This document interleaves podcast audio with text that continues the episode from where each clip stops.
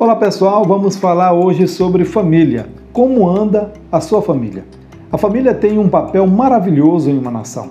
Formar crianças que contribuirão para a economia e para o crescimento da nação, educar a próxima geração de líderes da nação e oferecer provisão para seus idosos são coisas de grande importância.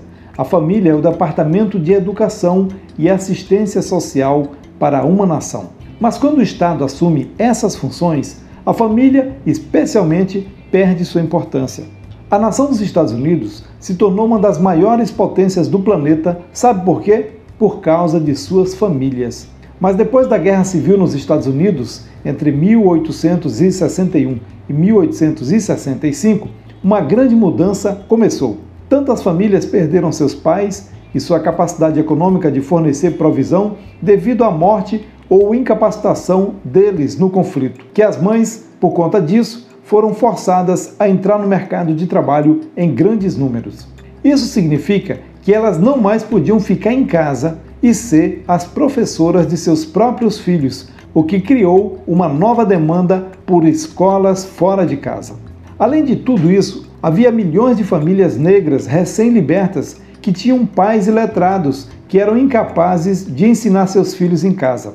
Isso criou uma demanda muito grande sobre a igreja, para além da sua capacidade de resolver sozinha, de modo que o Estado interveio, criando escolas públicas em uma escala massiva. Aos poucos, tornou-se norma que todas as crianças entrassem nas escolas públicas gratuitas. Mas a seguir, isso criou uma nova era em que as mães já não tinham mais a alta vocação da educação, preenchendo sua rotina diária em casa. Seu senso de importância diminuiu e, portanto, era lógico que elas começassem a procurar propósito e realização fora de casa.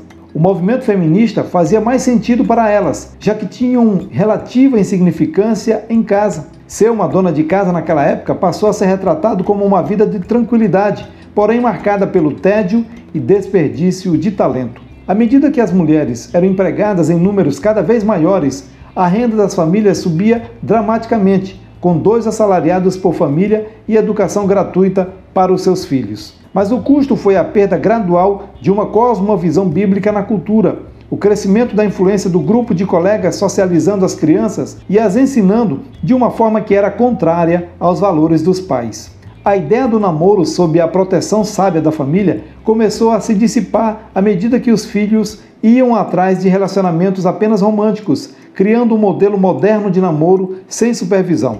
Eventualmente, tudo isso levou à rebelião em campos universitários, cada vez mais mistos e, portanto, a mais sexo fora do casamento. Isso também gerou casamentos mais defeituosos e um aumento dos divórcios e da aceitação do divórcio fácil e sem culpa.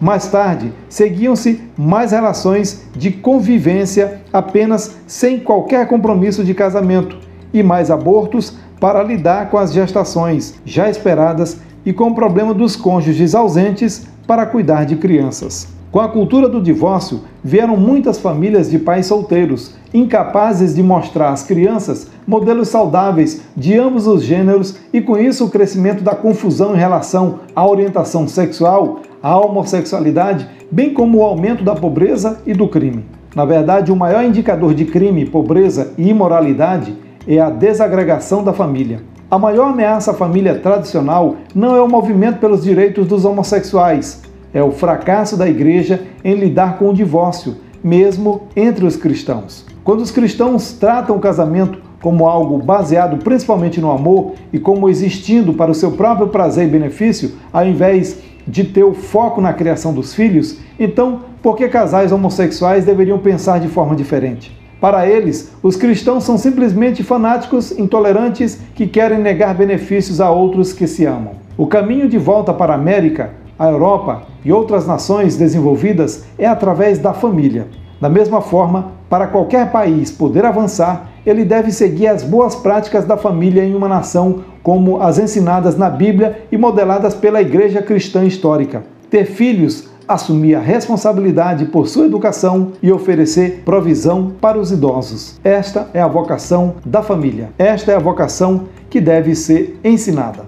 Esse podcast foi extraído do livro Transformação Cultural do pastor e cientista político Marques Bilaires. Eu sou Ciro Nolasco, juntos pela família. Que Deus abençoe a sua família.